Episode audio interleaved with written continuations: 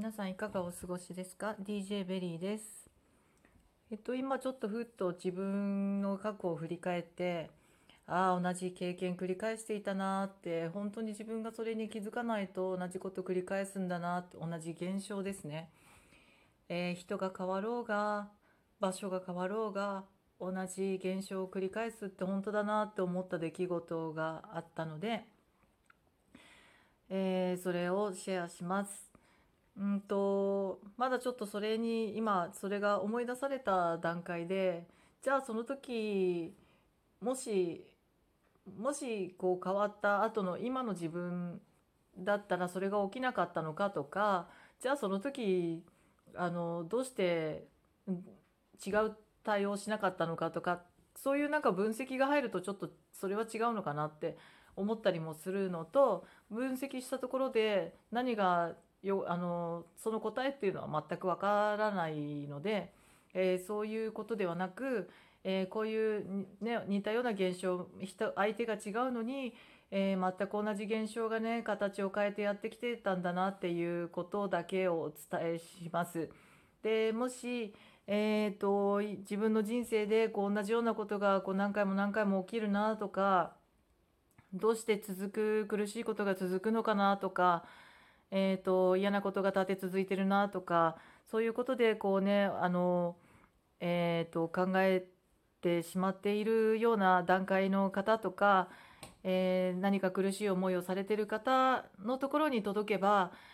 あのそれも気づくチャンスだよっていうことをね、うん、と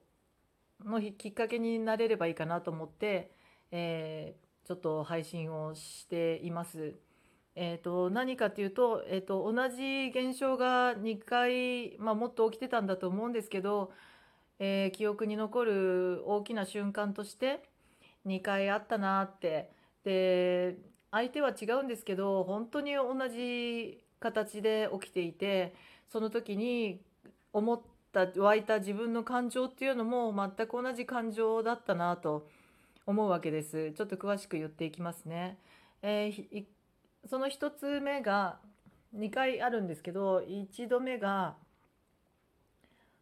ああ今思い出しました3回ありましたねまだあるのかもしれないですけどちょっと3回になりました。えー一つは20代の時です。で私はちょっと子供の時から英語が大好きで英語がね大人になって英語が喋れる大人になりたいなとかそういう憧れというかそういう気持ちがずっとあって、まあ、それなりに勉強して海外に行ってた時期がありました。でその時に何年かいたので、まあ、5年近くいたんですね。なのでその時にねその時期に出会ってお付き合いする方とかもいたわけなんですよ。でえっとそのねうんとあちらの国の方だったりするんですけどでこうお付き合いをしているので日常会話をするわけですよね。で私は日本人で後からねそうやってあの第二カ国語ということで勉強した人間なので、えーネイティブではありませんので、えーやはりどっちを喋ってて楽かというのは、えーとまあ、日本語がの方がこうなんて言うんですかねえーと話しやすいは安いんですね。ただ何年か住んでるとその英語に関してすごくこう自分にドンピシャな表現があったり日本語にない表現があったりっていうことに馴染んでいくとえそっちの方が楽だなと思う部分もあったんですけれどもまあもともとね生まれ育ったのが日本で日本人ですから、えー、とどうしてもこれがうまく英語で表現できないけどもこう突発的なことねついつい口から出てしまうようなあの出るようなあの反射的な言葉とかっていうのが日本語だったりするわけですね。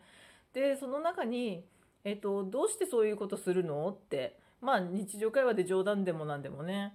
あのからかわれてちょっとやめてよみたいな感じでなんでそういうことするのみたいなことをこうね言っていたんですけどでそういうのがなんかすごく面白いと思ったらしくてですねその相手がですね。でそれをこうなんかこうからかってなんかあのなんだろう笑いながらですけどね。なんかその時に言う私の姿が面白かったのかなんだかその音の表現音の聞こえが好きだったのか分かんないんですけどそれをよくこうあの言って好きでこうよく私の口真似をしていたっていうのがありまして。でそのうちその彼との間がギクシャクし始めてで彼はそのまああの違う土地に、まあ、行きたい若い時の話なのでちょっと離れたところにこうお仕事を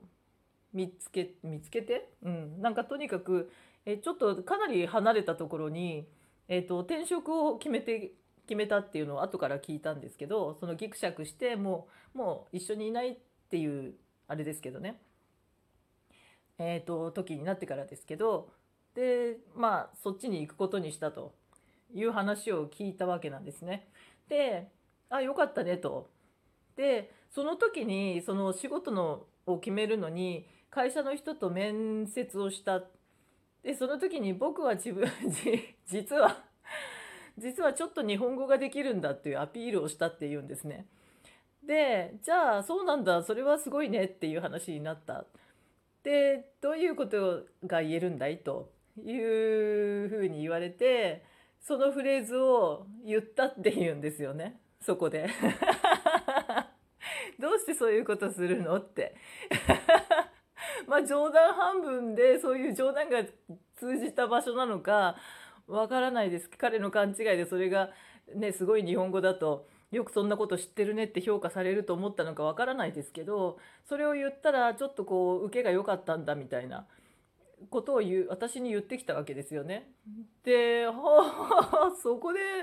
あら随分私のこ、ね、立場を使ってくれるじゃないって私は内心思ったわけですよねもうギクシャクしてるわけですよねで散々ちょっと私的にも面白くないまあ彼も面白くなかったんでしょうけどもお互いそういうこと思いをしてしまってギクシャクしてもう一緒にいないっていう状況なわけなんですよね。でそのそれなのそそこでえっとまあもう散々遠方に離れる話でそこでそういう私の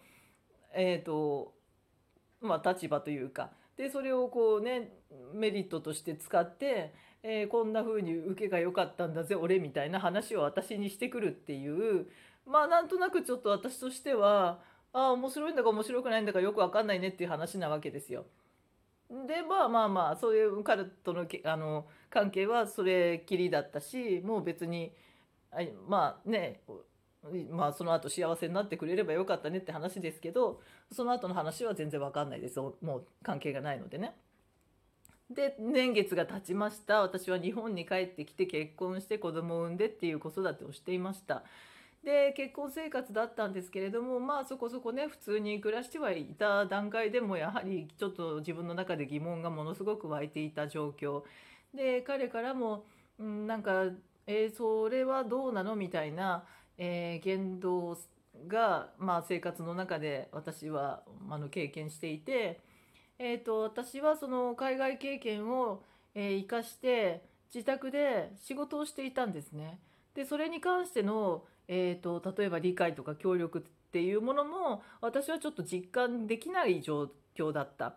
で私がもっと自分の技術をと思って勉強しようとしていた気持ちがあったんですけれどもそこも、えっと、ちょっとこれどけてくれるみたいな感じで、えっとまあ、なん障害となっていたんですね自分の中でね。でそういう状況だった。でちょっと悶々としている日々を送っていたわけですね。まあ自分のね内面の話なんですけど結局今となってはそうだったんですけれども、えっとまあ、そういう現象が起きていた彼とのあの元主人との間でそういう生活状態だった私の精神状態もそうだったし現象としてそういうことが起きていたっていうことですね。である日朝ですねえっと、出勤した彼から電話がかかってきたもうその段階で彼から電話かかってくるっていうこと自体がその稀なわけなんですけど電話がかかってきました。で私は取りました。で何かというと,、えーと、出勤途中で、えーと、車に他の車に突っ込まれてしまって、えーと、怪我とかは特にないんだけど、えー、相手の人がすごく動揺してるからあしてるんだってそういう状況なんだって。いうことの報告だったんですけど何かって言ったらえっと、相手の人が、えー外国人の女性だと。なんかどこかのこう奥さん的な感じの人だったみたいそういう印象の話だったんですけどその女の人で、えー日本語がわからないと。でなんか「ああごめんなさい」っていうことを言いたいみたいなんだけどもですごく動揺してしまって「大丈夫だから気にしなくていいよ」っていうことを、え英語で伝えてあげてくれないかなっていう内容だったんです。